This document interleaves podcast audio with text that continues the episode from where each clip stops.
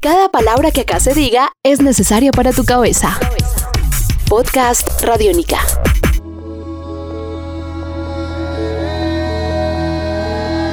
Podcast Radiónica. Hola, ¿cómo están? Bienvenidos. Yo soy Diana Rodríguez. Estamos en Desde el Demo Podcast Radiónica en esta segunda parte con Adolfo Arteta de The Jars, agrupación, como les decía en la primera parte, concierto Radiónica 2016, que estará en Barranquilla, que llegó a la programación de Radiónica a través de Demo Estéreo, que obviamente entró a nuestra parrilla musical y que hoy hace parte de uno de los eventos más importantes de la emisora, como es el concierto Radiónica. En esta segunda parte nos vamos a ir con el la historia de The Jars, con los sueños sonoros, con su puesta en escena, con eh, recuerdos también de agrupaciones eh, colombianas del rock nacional que influyeron en la música de Adolfo Arteta de The Jars. Así que bienvenidos a esta segunda parte desde el Demo Podcast Radiónica. Estás escuchando Podcast Radiónica.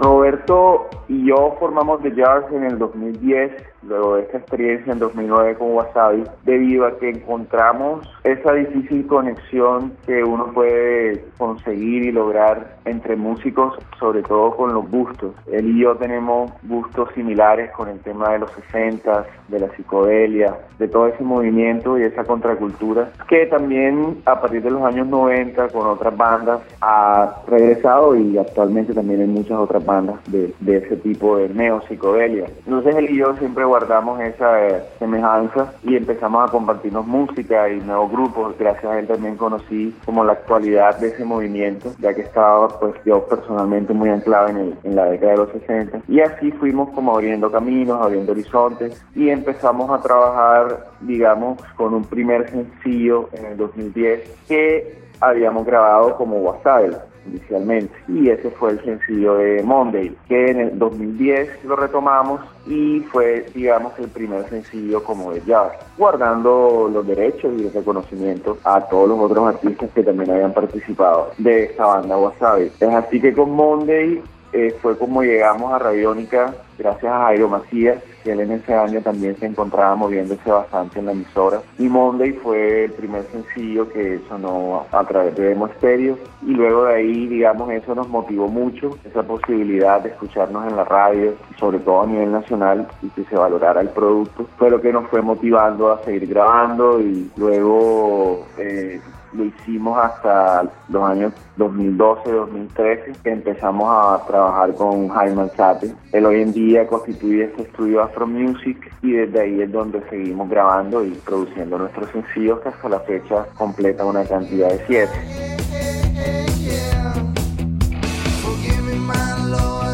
Bueno, los planes que tenemos con Yard eh, uno ya se cumplió, siempre habíamos querido tocar en un concierto radiónica. Recuerdo que siempre intentaba la manera de contactarlos a ustedes y de, proponérselos. Y bueno, eh, la sorpresa fue más grande porque el concierto radiónica vino acá nosotros, nos fuimos nosotros hacia él. Así que esa era una meta que eh, gracias a toda la circulación que hemos tenido desde estos seis años en la emisora, siempre hemos querido también compartirlo en vivo, en ese gran espacio que ustedes desarrollan Así que ahora en adelante, precisamente es ya como tal, como hemos llegado a nivel radial a muchas audiencias, el objetivo primordial que tenemos a nivel nacional es ya llegar a esas audiencias en vivo, por lo cual estamos preparando para finales de septiembre dos fechas en Bogotá y estamos cerrando también la posibilidad en otras ciudades en el resto del año. Estás escuchando Podcast Radio Única.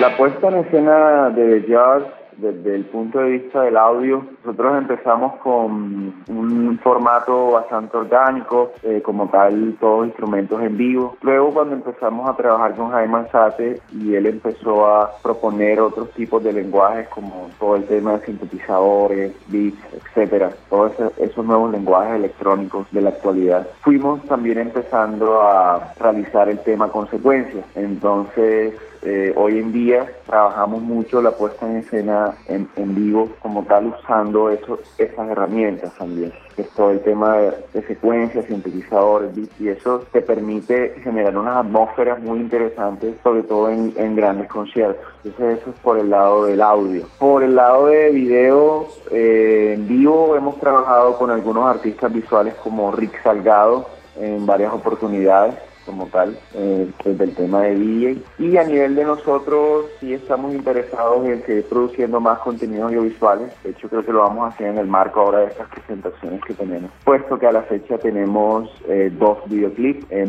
de Monday y de Impossible Love, ambos grabados con el canal de la Universidad del Norte. La música para mí es todo.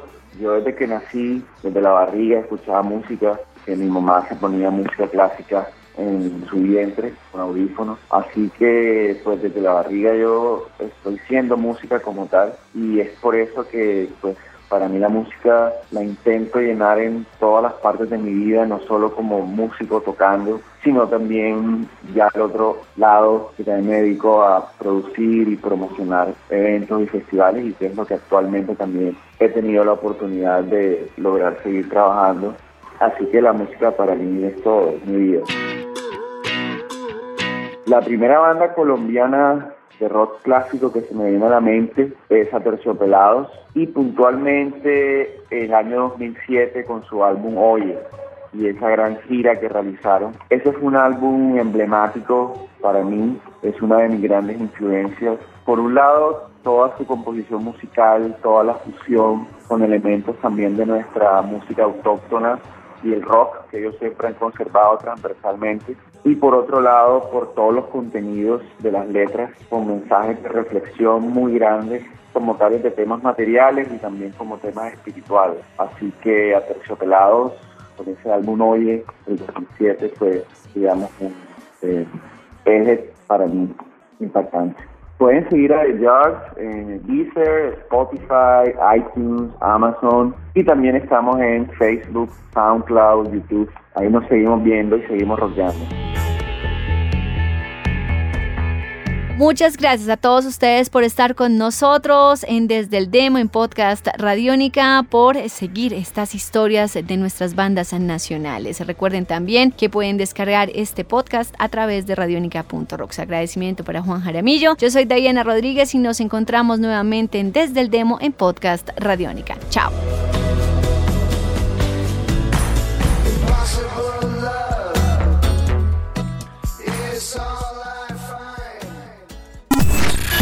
Este es un podcast Radiónica.